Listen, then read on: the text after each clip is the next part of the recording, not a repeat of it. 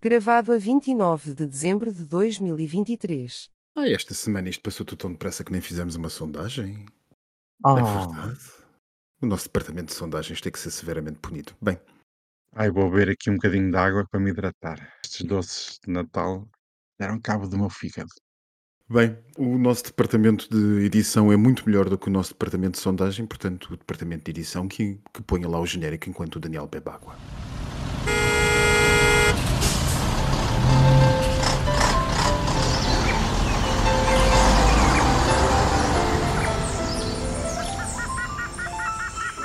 Triangulação do círculo. Pois é, meus amigos, muitíssimo bem-vindos ao centésimo, nonagésimo primeiro episódio da vossa Triangulação do Círculo. Meu nome é Max Spencer Dondra, estou hoje em Viena e sou Viena, Áustria, entendidas, que é por causa daquelas pessoas que insistem em confundir Viena com Viena. Adiantei-me já antes que o Miguel protestasse.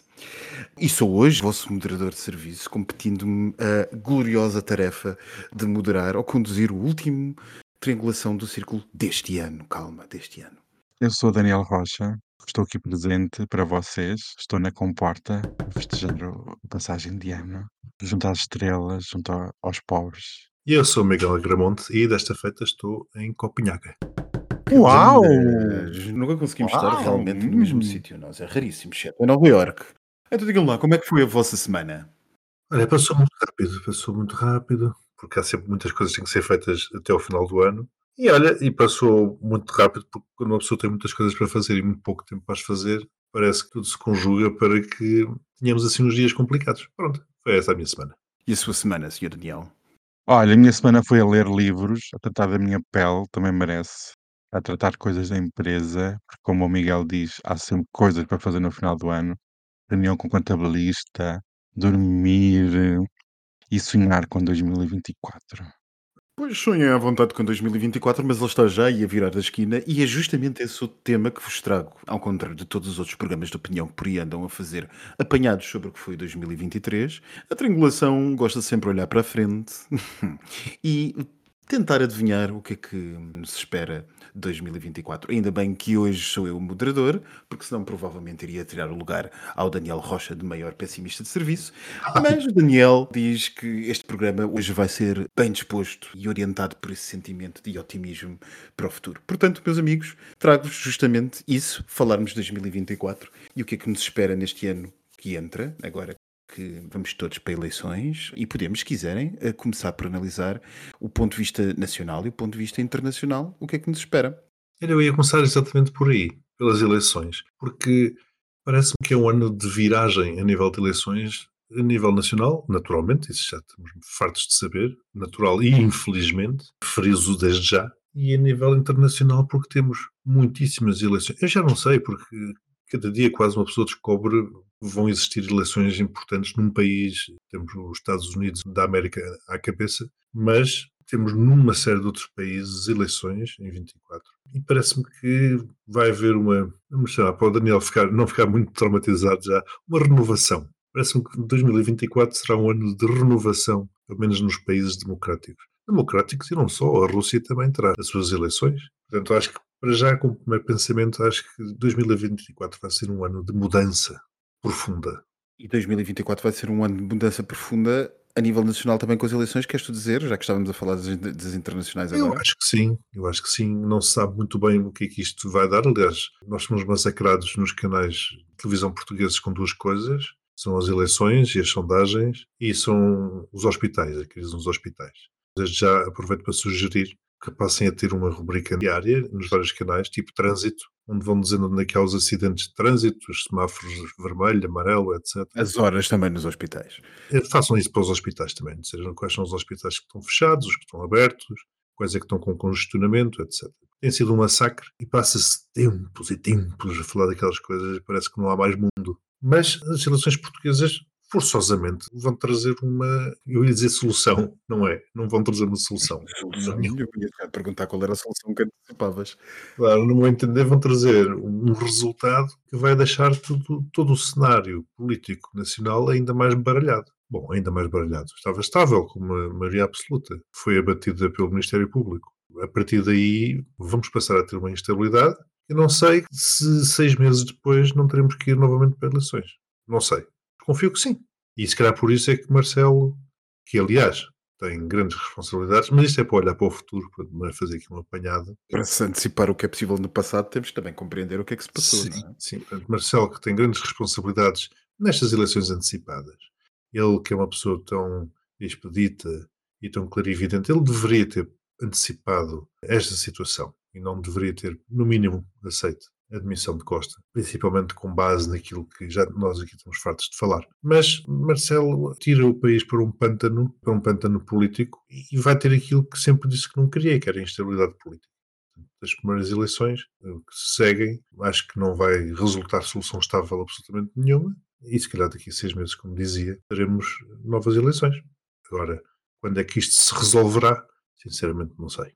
Eu só não deveria ter aceitado a missão de António Costa, mas seguramente talvez não devesse ter convocado eleições sem antes nomear um novo governo. Ou isso, eh, sim, eh, talvez também por aí. Mas isso, pronto, enfim. eu Poderia ter que convidado, não é? A maioria, a maioria do, do Parlamento formar um novo governo. formar um novo governo, Mas era outra isso- solução. Ele, ele teria tantas soluções. Exato. É uma questão de, de opinião e de maneira de ver a coisa. Não vale a pena. Hoje é o episódio para o futuro. Exato, é isso. E tu, Daniel, como é que estás a ver isto? Eh, 2024 vai ser o- um ano eleitoral. Quase metade do planeta vai a eleições. Temos eleições no México, na Índia, em Portugal, nos Estados Unidos, para o Parlamento Europeu, Taiwan e outros tantos países Taiwan, Taiwan menores. começaram. Vai ser, eu penso que, se não estou em erro, dia 13 de janeiro. Vai ser logo a abrir o ano 2024. A Argélia, até Botsuana, Chad, Comores, Gana, Mauritânia, Moçambique. Realmente quase todo o mundo vai andar em, em eleições. Vai, vai ser de janeiro a dezembro, um ano de eleições. Curiosamente, Daniel, não falaste da Rússia. Eu acho que na Rússia temos uma grande facilidade em prever o vencedor. Claro, acho que Assim eu, eu nem. também vai ter eleições. Ou como o Irão, O Irão vai ter eleições. Ai, meu Deus. legislativas. Legislativas, sim, e normalmente a seguir às legislativas claro. costuma haver a nomeação do novo governo. Claro, mas esses países não contam. Esse eixo do mal não faz parte, não é? Como foi apelidado em 2003 pelo então saudoso George W. Bush. Mas esses países não entram no jogo democrático porque são o que são. Falando de eleições, há três eleições que realmente me interessam e não estou a falar da portuguesa. Tinha muito a falar sobre isso. Não é assim tão garantido como o Miguel estava a dizer e como vocês concordam. Eu estou muito positivo que haja assim uma instabilidade tão grande que seis meses depois já estaremos de novo em eleições. Oxalá As errado, sinceramente.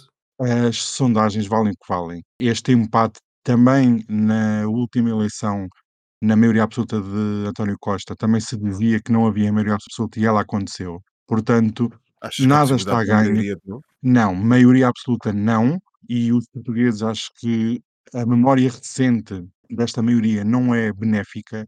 Os portugueses não vão querer novamente, por mais que o PS tente dramatizar o jogo com a questão do Chega, eu não acredito, mas tudo pode acontecer, mas não acredito que haja essa possibilidade. Consigo é prever que poderá tender para um, para um dos lados. Nada está ganho, nada está perdido. As sondagens mentem, as sondagens erram e nós aqui falámos diversas vezes sobre sondagens e o papel que elas têm para as eleições, que acaba por ser pouco ou nenhum. E realmente só no dia 10 de março é que vamos conseguir ver se se realmente se há instabilidade ou não e logo se vê. Mas isto lá está, isso, nós estamos a tentar antecipar vários cenários. Portanto, isso que estás a dizer é, é aquela famosa frase do futebolês, não é? Que o prognóstico só depois do jogo, pois assim também. É, mas eu não estou assim tão pessimista quanto vocês. Mas repara, não é questão de ser- estar pessimista. A minha a sensação, e digo isto já agora e clarifico porque é que eu acho que vai haver instabilidade, é que eu acho que o partido que venha a ganhar as eleições, entre nós, julgo eu, que não há dúvidas que será ou o PS ou o PST, não estou a ver outro partido a ter a maioria dos votos, depois não vai conseguir formar maioria na sua área de atuação. Ou seja, a minha que me dá a sensação é que, ganhando o PS, a maioria dos deputados no Parlamento será direita, Desculpa interromper. É o que me parece o cenário mais provável. O PS ganhar com uma maioria de direita no Parlamento.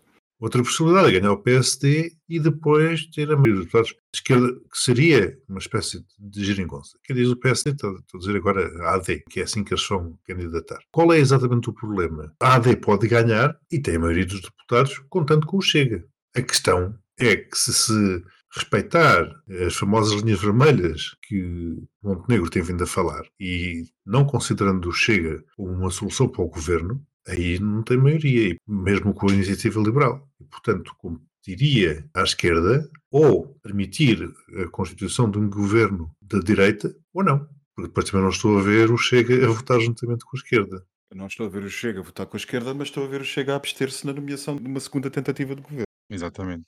É verdade, mas nenhum destes cenários transmite estabilidade. Pá, pois é isso, claro que não. É esse o ponto.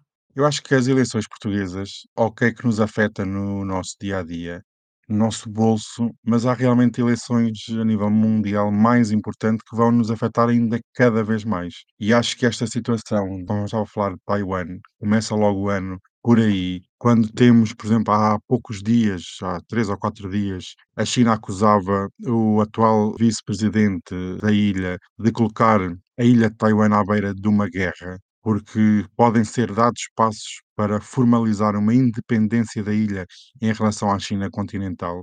Acho muito mais grave para as relações entre Estados Unidos e Europa com a China do que realmente a instabilidade que possa vir. Eu ainda acredito que essa instabilidade não vai acontecer. Acho que o povo português não vai tolerar instabilidade. Então voltamos lá ao mesmo. Então, mas como é que, face àqueles cenários que eu apresentei, como é que tu vês uma solução de estabilidade? Para uma coisa, as pessoas querem um governo Uhum. e não vão tolerar. Agora, ah, porque eu sou de esquerda, não apoio A, B ou C. Não, as pessoas querem um governo, querem medidas, querem um orçamento e não vão tolerar agora dizer, ah, o, o PS não vai dar.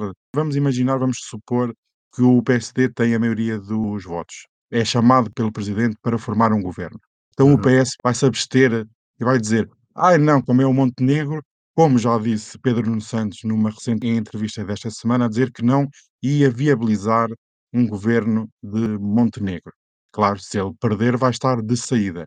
Mas como é que a população vai olhar para isso e vai dizer: ah, sim, sim, o PS faz muito bem em não viabilizar um governo, não havendo maioria à esquerda nem maioria à direita, claro, se retirarmos o Chega da equação. Como é que a população, no curto e médio prazo, vê isso com bons olhos? Não vê. Pois está bem, mas, mas como é que isso resolve o problema? Nós já temos medidas que são negociadas medida a medida. O orçamento, acredito que vá passando pelo menos durante dois anos ou três. As medidas depois têm de ser negociadas. Pode ser com o PS, pode ser com a esquerda, pode ser com a iniciativa liberal, etc. E acho que falta uma cultura em Portugal de negociação, de cedência, de ah, eu sou de esquerda e não vou provar nada dos outros. Não vou viabilizar um governo.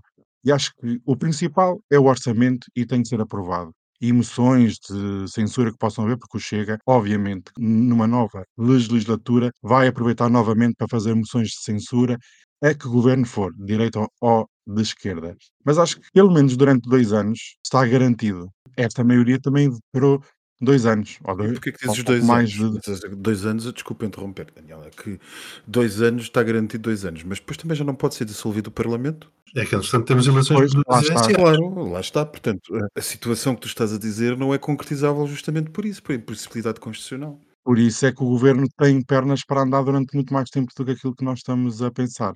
Ou em sentido contrário, por isso é que muita gente tentará causar caos antes do, do tal bloqueio constitucional. Pronto, isso aí já são manobras políticas que eu não sei se a população. porque Os políticos pretendem pensar que a população é burra e que é ausente do debate político, mas estas manobras políticas também são pagas depois no ato eleitoral. E se houver umas manobras para colocar o governo abaixo por causa da questão da eleição do novo presidente da República, certamente o partido que colocar o governo abaixo pode ser prejudicado, como foi a esquerda na última eleição, quando a geringonça foi ao ar, por mais que eu acredite tenha sido o PS, tenha puxado mais pela queda, foi a esquerda que ficou com o ónus da culpa e foram eles que levaram em cima por essa queda ter acontecido. Tens toda a razão, e houve uma penalização enorme da esquerda nas últimas eleições por causa disso. Mas achas que o que se passou com a esquerda do PS é replicável com o Chega? Exatamente. Achas que a base de apoio do Chega é uma base de apoio que. É porque a mim parece-me, para contextualizar o que eu estou, que eu te estou a fazer, que, que a base de apoio do Chega é uma base de apoio fortemente bota abaixo. É terrorista, portanto, no espírito deles. Isso é que eu estou a dizer, eu compreendo. Atenção, o que o Daniel está a dizer faz todo o sentido. Eu tenho é Sim. muita dúvida que isto se aplique ao Chega. Exato, não se aplica, não tem como se aplicar, porque o Chega está lá efetivamente para protestar, para destruir. Aliás, o, o Chega, o que ele quer é uma república nova, é uma constituição nova, portanto, tudo isto que existe não lhe serve absolutamente nada. Portanto, quanto mais destruição ele fizer, melhor. E quanto mais destruição fizer, mais a sua base de apoio vai ficar contente. Mas a sua base de apoio não vai penalizar o Chega por este ter deitado o governo abaixo. Muito pelo contrário, até vai aplaudir. É uma dúvida que eu tenho, sinceramente, porque se bem compreendi o que o Daniel está a procurar dizer, é há sempre uma tendência para penalizar aqueles que criam instabilidade no eleitorado português. É verdade, é conhecido. Mas eu não sei se as regras se aplicarão como se aplicaram até agora. Eu sinceramente não sei. Mas isso era no tempo dos partidos normais. E esse tempo acabou. Se queres uma, uma prova, para mim, que é uma prova claríssima, de que o próprio presidente acredita que vem aí uma grande instabilidade, foi a força que ele fez para, apesar de tudo, o orçamento ser aprovado. Porque se estivéssemos a viver de duodécimos, Marcelo não sabia quando é que voltaria a ter um orçamento. Precisamente por causa desta instabilidade que se prevê que aí venha. As pessoas estão fartas. Esta questão da saúde ainda torna tudo ainda mais saturado e farto. Eu ouço imensas pessoas a dizer, então, mas ninguém sabia que ia existir problemas no inverno, porque é que não se fez uma gestão mais adequada? Isto é tudo lenha. Nós muitas vezes falamos da Procuradoria-Geral da República, mas o próprio governo dá munições para que partidos extremistas como o Chega venham dizer vejam o que é este governo, vejam o que é que faz à população, vejam o que é esperar 14 horas para ser atendido. São os vossos pais, os vossos tios, os vossos avós, estão numa maca à espera. Isto é o discurso simples, como nós já falámos aqui várias vezes. E o próprio É. governo devia ter um bocadinho de atenção. É tudo junto. É uma catapulta de acontecimentos. Na questão Eu da acho que há dois anos tudo ajuda, chega. É incrível. Exato. Mas É é, um verdade, bocadinho- cada vez que é tudo é verdade. incrível. É, é- tudo, tudo, É tudo, lenha tudo. para a É, fogueira. As gêmeas, acaba o assunto das gêmeas, começa o assunto das urgências, tudo ajuda ao chega. É fascinante. Mas nós chegamos, algumas coisas são coincidências, noutras são coisas de propósito. nestas da saúde é incompetência pura.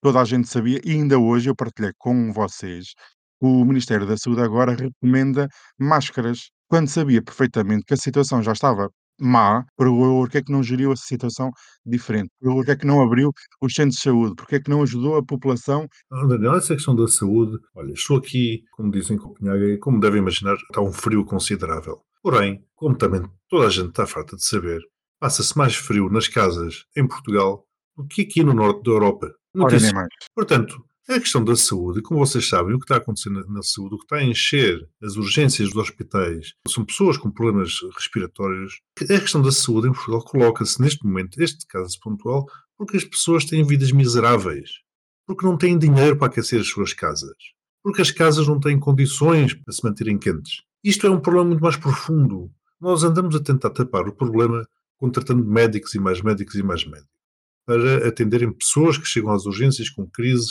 gripes umas atrás das outras e com problemas de saúde.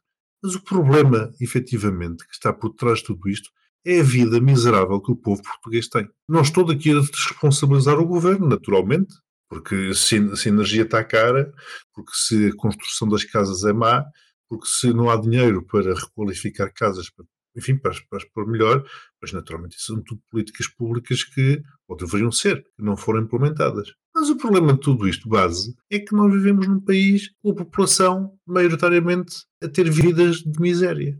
Ah, agora tocaste num ponto Envelhecida mesmo também. Muito Isso. envelhecida. Envelhecida Muito também, tudo. Por isso é que o aparecimento do Chega não é porque simplesmente as pessoas viraram todas a acordar um dia, não, é porque um regime, e como estava a dizer, o povo vive miseravelmente durante longos anos, não é só deste governo, são de outros tantos governos anteriores, e o aparecimento do Chega é uma saturação da falta do regime em dar respostas às pessoas. Em todos os anos, estamos a falar sobre a miséria energética, as pessoas não poderem aquecer a casa, Miserável, as pessoas não podem ligar os aquecedores, por exemplo. Exatamente. E isso é uma falta de resposta por parte do regime. É que isto já não estamos a falar. O regime está em crise. Não é o governo PS ou o governo PSD, é o regime como um todo está em crise. Existe um tumor que consome eh, o regime democrático por falta de respostas na saúde, na educação, nos serviços públicos, etc, etc, etc. Duas notas. O nome do partido Chega não é por acaso. O- obviamente. Uma forma de protesto. Chega. O segundo ponto tem a ver com aquilo que nós já dissemos aqui eh, por diversas vezes. Planeamento. Não há planeamento em Portugal. Nós somos avessos ao planeamento. Não se faz um planeamento. Como é que se pretende chegar a algum ponto sem qualquer planeamento na gestão de um país? Uma vez mais, eu insisto sempre, faço muitas vezes esta pergunta. O que é que o país quer ser? Onde é que o país quer estar daqui a 50 anos? E 50 anos, eh, para um país, não é médio prazo, não é muito menos longo prazo. Ninguém consegue responder a essa questão, Miguel. Ninguém sabe. Ninguém tem visão, ninguém tem projeto. Vivemos o dia a dia. Parece que este país é uma mercearia. Fazemos as contas ao final do dia. Mais nada. Num dos voos de hoje, está- vinha a ler uma revista que fazia precisamente projeções para 2024. Tinha um artigo de fundo em que mostrava ou que falava acerca do, do que a Áustria está a fazer a nível de comboios, está a reativar comboios noturnos. Mas comboios noturnos com A Europa toda. Com luxo. É uma cabine individual, portanto não são aquelas que nós conhecíamos em que partilhávamos a cama com, com desconhecidos. Tem um duche, eh, também ele individual, e esses comboios estão a fazer um sucesso. E, portanto, da Áustria... Deixa-me adivinhar, os Nightjet. Sim, estão a, estão-se a espalhar. Quer dizer, eu neste momento... Os dos comboios federais austríacos já estão espalhados pela Europa toda. Já Pronto. vão a destinos como Paris, eh, até Sim, sim. como- como Ber- Berlim, etc. Portanto, andam a integrar a Paris. Zurique, etc. Portanto, a pessoa apanha o comboio no centro da cidade num dia e chega de manhã fresco ao centro da outra cidade de destino. A quantos anos-luz está esta realidade da nossa em Portugal?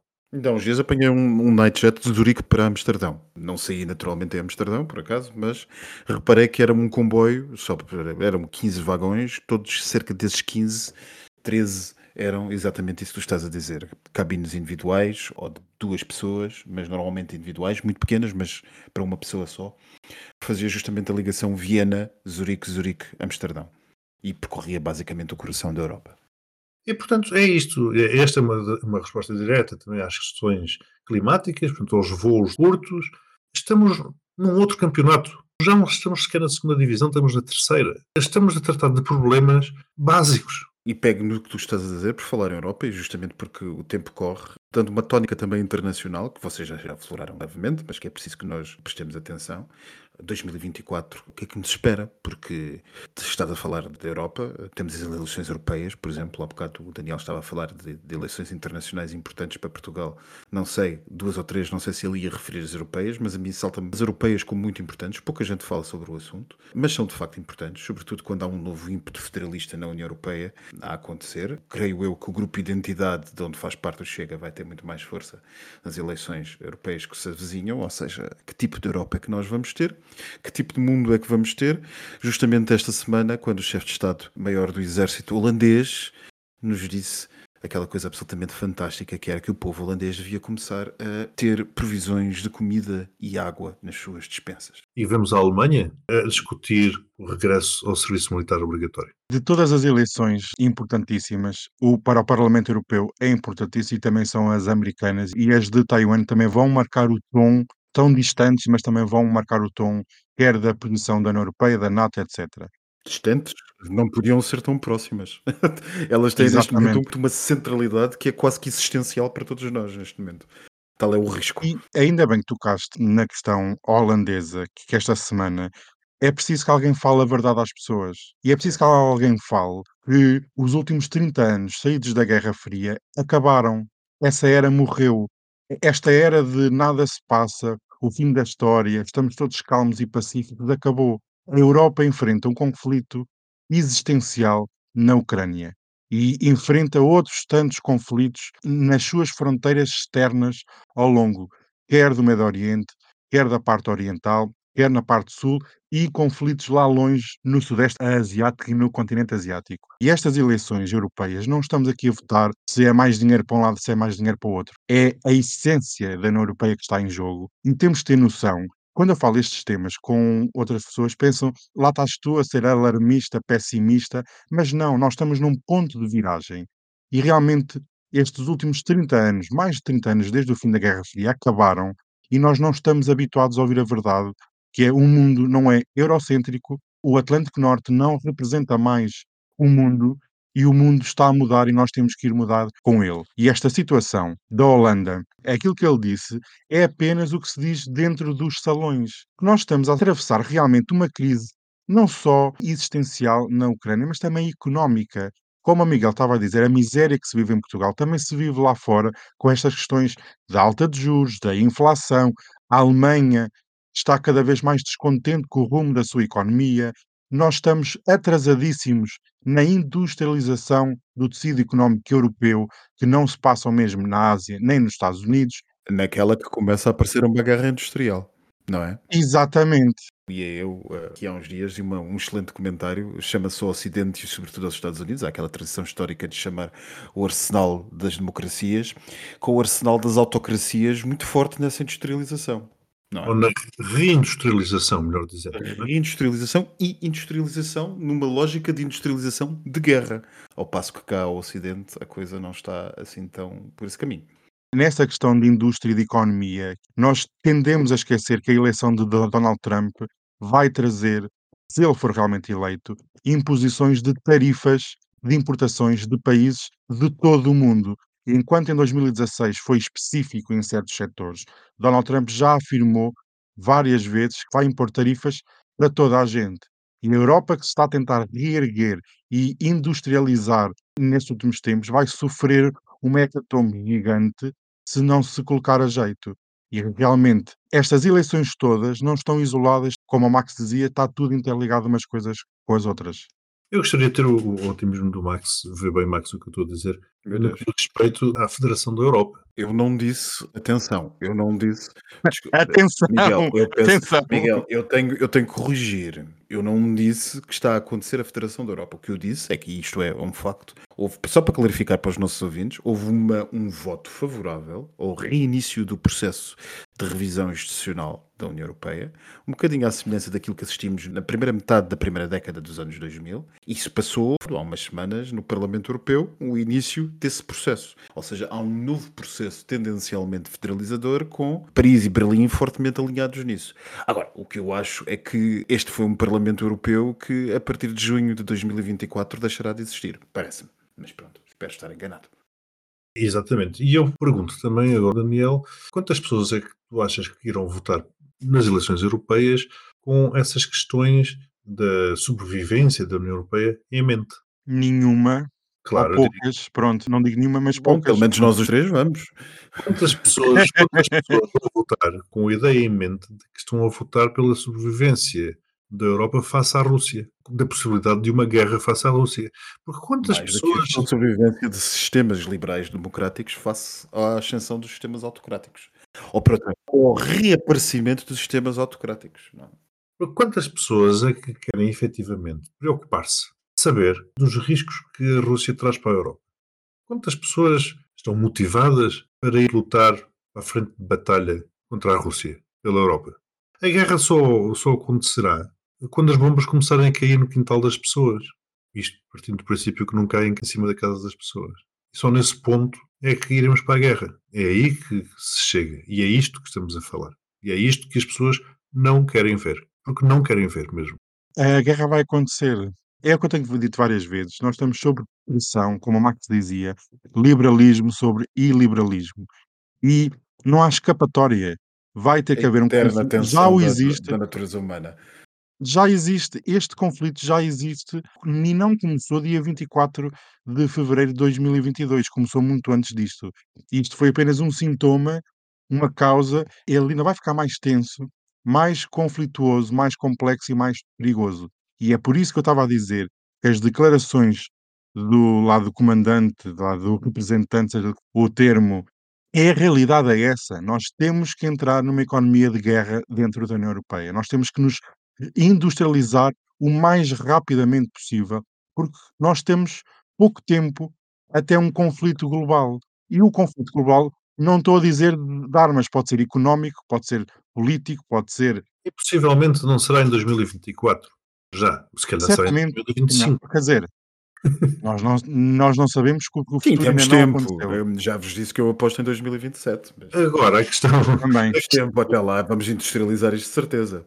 Mas agora a questão. va- Vamos, vamos, porque vamos se formos, porque repara, como tu disseste, Eu só estava a dizer isto porque o Daniel disse que eu tinha que ser mais otimista neste episódio. porque o Parlamento Europeu, como tu bem disseste, tal como o conhecemos, calhar desaparece em 2024 e é invadido por forças populistas. Ah, lá chega. Isso é o que provavelmente nos espera. O que o Daniel quis dizer, e muito bem, desculpa interromper-te, Miguel, é que a guerra já começou. O que falta é a parte dos tanques.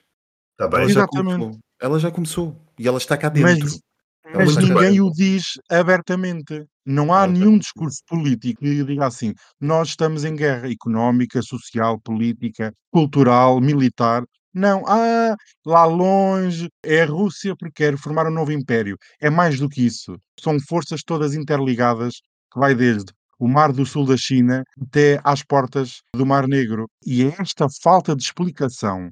As pessoas não são burras. Elas não têm é os políticos, a elite política a explicar-lhes o que é que realmente se passa. E é o que se passa realmente é que está tudo interligado. As pessoas não explicam estas interligações que se passam no mundo e que afetam as decisões tomadas hoje e amanhã e 10 de março, vão afetar por longos anos aquilo que vai acontecer dentro do continente europeu e fora dele. E achas que são partidos como o Chega que vão explicar isso às pessoas? Não, mas também não. Os outros partidos é que ninguém explica. Da esquerda à direita. Não é dizer há um genocídio em Gaza. Mas há um genocídio em Gaza porquê? Há forças do Irão, há forças da China, porque há os Estados Unidos, porque há um complexo. É difícil. E para uma coisa, porquê que o Chega também tem um discurso fácil? Porque as pessoas trabalham horas a fio, demoram horas a chegar a casa e não têm tempo para ler um Não, tá, artigo. não. Oh, Daniel, não, desculpa, desculpa, porque as pessoas eh, sempre trabalharam hora fio na Revolução Industrial e muito depois disso e sempre se interessaram e sempre tiveram tempo, sempre arranjaram tempo. Hoje em dia não arranjam tempo porque simplesmente não querem. Eu não vejo outra explicação. Não querem. Portanto, as pessoas não querem ser chateadas. Querem viver a sua vidinha, querem ir de férias para Cancún, E E para. Benidorm. Benidorm. Ah, pronto, e é isto. E é legítimo que as pessoas queiram ter uma vida simples e calma e Exato. com as suas coisas mínimas. O problema é que quando há crises do capitalismo, e isto digo eu, enfim, em jeito de comentário ao que vocês tentaram dizer, que é tudo, ambos, certíssimo. Quando há crises do capitalismo, normalmente as pessoas tendem a procurar soluções do capitalismo, entendido, aqui não estou aqui na dialética, o comunismo é bom e o capitalismo é mau. O capitalismo é a estrutura que temos. Ponto final, parágrafo. E, portanto, quando há crises neste, nesse sistema, este sistema é feito de crises sucessivas, a partir das quais melhora. E quando existe uma crise, quando as pessoas a sentem, é natural que recorram, sobretudo, aos populismos e às soluções fáceis, que é uma destas fases da história em que nós estamos. O populismo, a primeira coisa que nos vai dizer é que a melhor maneira de lidar com os perigos é isolarmos-nos. Isolarmos e descrermos no próximo, descrermos no outro, descrermos tudo o que venha de fora. Porque lá fora que está o perigo, lá fora que estão as guerras, lá fora que está um mundo em mudança, cheio de perigos. E nós vamos isolar-nos a nós mesmos e vamos pedir que o perigo que está lá fora chega. Mas o problema deste tipo de pensamento é que isto torna o perigo uma profecia que se realiza a si mesmo. Porque quando todos nos fechamos, é quando bolheiros, por exemplo, acham que esse é o melhor momento para fazerem o pior. E é justamente este mundo que nós estamos a criar. E é para aqui mesmo que 2024 nos vai encaminhar. Parece-me.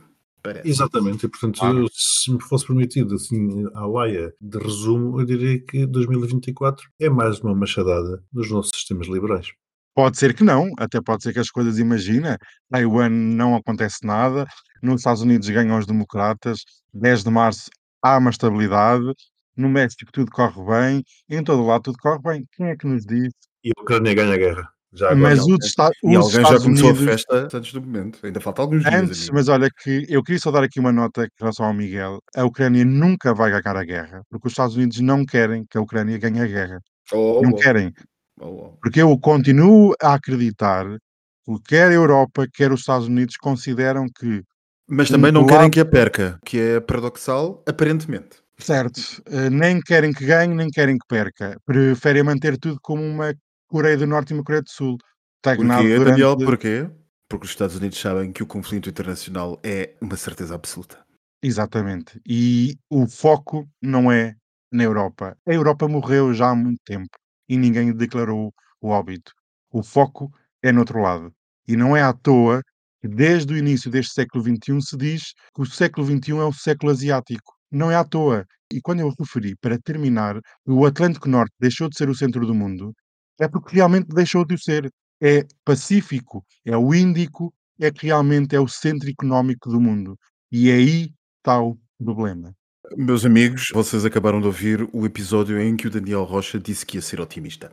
Bem, e terminar, e terminar, e terminar, atenção, imaginem se a coisa não tivesse sido uh, norteada pelo otimismo que o Daniel Rocha disse que ia ter. Bem, e, e para terminar, porque o tempo já vai longo, naturalmente temos que ir ainda ao tema LGBT da semana. E o tema LGBT da semana que vos trago foi justamente a reversão de grande parte dos direitos LGBT da comunidade autonómica de Madrid esta semana. Madrid modificou as leis que protegiam a comunidade LGBT+, eliminando o conceito de igualdade de género e uma quantidade de artigos que protegiam nas leis, portanto, as comunidades autonómicas espanholas têm poder de criar leis regionais que adensam as noções de leis supra-regionais de proteção e promoção da igualdade, e as comunidades regionais têm esse, esse direito, e a Comunidade Autonómica de Madrid tinha uma das primeiras leis publicadas a nível regional em Espanha sobre o assunto e também uma das mais inclusivas.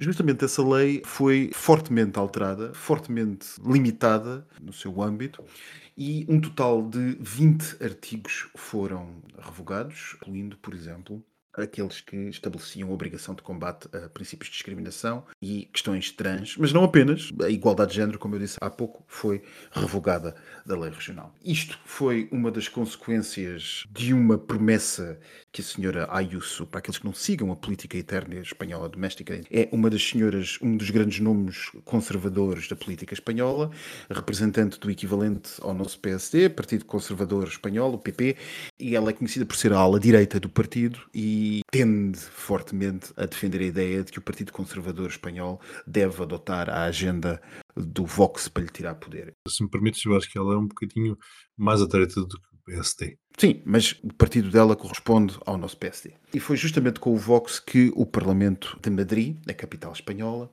fez aprovar esta revogação de 20 artigos de proteção e eliminou por completo proteções, direitos de não discriminação baseados em questões de género. Foi a primeira das 17 regiões espanholas a fazê-lo e, eh, a Díaz Ayuso, a Presidente da Câmara Municipal, no entender do partido, organizações e ativistas em defesa da comunidade LGBT criaram nos últimos anos um mundo paralelo para lobbies que precisava de ser eliminado e, cito a senhora, substituído pela chama de o rigor científico e jurídico. Enfim, isto depois de Montenegro ter votado contra a nossa lei de combate às terapias alternativas de conversão de homossexuais, juntamente com o Chega. O que é que os meus amigos têm a dizer sobre o assunto?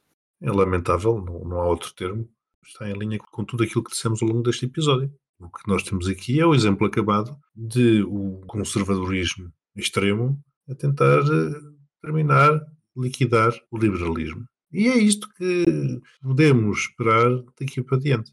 E como os partidos de centro-direita se suicidam fazendo este tipo de coisas, não é? Cedendo facilmente aos partidos de extrema-direita. É, mas eu continuo a dizer que a Ayuso ela é mais de direita, ela, ela está mais para o CDS, PP, encostada ao Vox. Porque aquilo, o, o PP espanhol, também é um, é um grande saco de gatos e tem lá muitas influências dentro. Influências que vão, por exemplo, os franquistas, as viúvas do franquismo estão lá todas. Muitas delas sentadas em Madrid. E Madrid sempre foi uma cidade hiperconservadora. Sim, sim. daquilo que as pessoas possam pensar. Bastante conservadora. É porque as pessoas tendem a achar que Madrid não é conservadora porque as pessoas vão à Chueca, não vão a Madrid. As pessoas vão passear à Chueca e depois a única coisa que fazem é atravessar ali a Gran Via a caminho do Strong e depois voltam e acham que a cidade é toda ela muito liberal. Bem, falei demais. Continua, Daniel. Sobre o caso específico, o Miguel já disse, acho que disse tudo o que tinha a dizer. Eu apenas tenho a acrescentar que Portugal, a comunidade devia pôr os olhos em Madrid e deixar de discussões mesquinhas sobre se a marcha e o arraial devem estar separados ou juntos, se o pinkwashing deve fazer parte da marcha ou não. Olhem para o que está a acontecer. Saiam da bolha do Chiado e do Príncipe Real e olhem o que está a acontecer no mundo. E deixem-se destas discussões estúpidas e comecem realmente a fazer alguma coisa de jeito. Façamos uma luta inteligente, porque eles não são burros. Atenção, quem se nos opõe não é burro. Exatamente. Não, e aprendeu muitas das suas coisas, muitas das suas técnicas atuais, justamente com os movimentos progressistas dos anos 90 e 2000. Portanto, eh, só estão a mimetizar algumas das técnicas. Estão a fazê-lo até melhor em alguns campos. Meus amigos, depois de tantas más notícias e tanto pessimismo, vamos para o sítio que é sempre garantido. Pior nunca é, portanto, isso já de si é ótimo. O postigo de Daniel. Eu gosto muito de uma frase que ficou marcada no meu cérebro. Volta a tiririca porque pior não fica. E ficou. E ficou, e realmente neste postigo, esta miséria, que lá saber se cai bomba, se não cai, aqui só há felicidade, só há festa, só há bebida. Estão preparadas? Sim. Sabiam que houve uma festa polémica, cheia de celebridades, causou um escândalo e já levou a uma detenção Ai, onde? na Rússia. Ai, meu Deus. Tarará. Uma festa com código de vestuário, e passo a citar, quase nu, organizada por uma blogger rússia, Anastácia, não sei das quantas, numa discoteca no sul de Moscou, que está a provocar um escândalo gigante com críticas políticas e até prisão. E esta festa decorreu com estrelas desde jornalistas, socialites, estrelas de reality shows, músicos, um montão de personalidades desde cantores, atores, realizadores, e a festa foi para promover os 34 anos da Anastácia. Ela é atriz, também apresentadora de um canal de televisão e, além de ser blogger no, no Instagram, TikTok e no YouTube, é seguida por mais de 35 milhões de pessoas, neste caso a maioria russos, e nesta festa houve realmente, começaram a circular vídeos e fotos nas redes sociais, incluindo um, de um rapper que foi preso que chegou ao local apenas com uma meia branca a tapar-lhe os órgãos genitais e foi punido judicialmente pelo crime de vandalismo menor. Este artista, este rapper, vai ficar detido durante 15 dias e pagar uma multa de cerca de 2 mil euros. Aqui o escândalo político tem a ver com o país estar envolvido há quase dois anos numa guerra sangrenta na Ucrânia e muitos conservadores, nós sabemos quem são, desencadearam uma tempestade de críticas alegando que esta festa era imprópria e até mesmo antipatriota para um país envolvido numa guerra. E até há recomendações que estas pessoas que participaram na festa deviam ser levadas para a frente de combate. E muitos conservadores também começaram a dizer que era propaganda LGBT, proibida na Rússia, como nós já aqui falámos Já várias vezes, já cá faltava, porquê? Porque tem nudez, porque tem né, o tapar os órgãos genitais, as fotos, eu vi algumas no Telegram, são pronto, uma festa burguesa de elites, como nós todos a minha sabemos. dúvida, pronto, a minha dúvida, sim senhor, muito, muito interessante. Qual era o tamanho da meia? 45, 46? Mais? Não sei, mas o que nós sabemos foi que o próprio presidente russo, Vladimir Putin, terá visto e criticado as fotografias do encontro destes milionários, porque aquilo estavam lá vários milhões de euros representados. Há vários vídeos a circular. Existe uma ação coletiva de cerca de 10 milhões de euros contra estes participantes, alegando que sofreram danos morais ao verem as fotos da festa.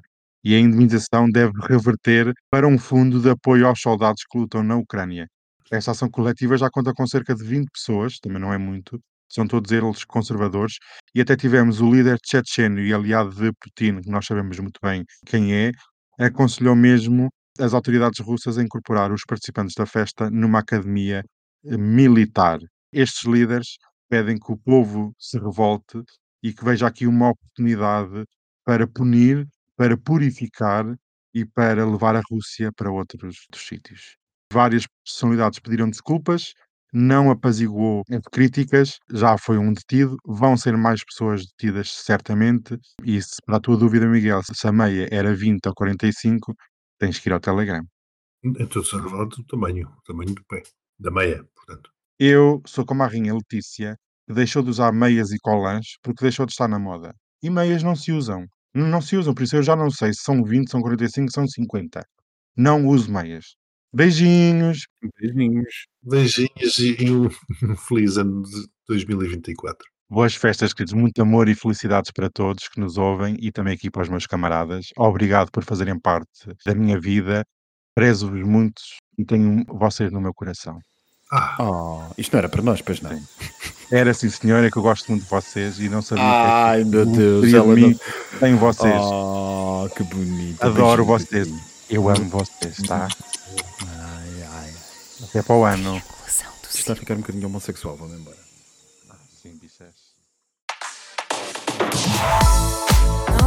No more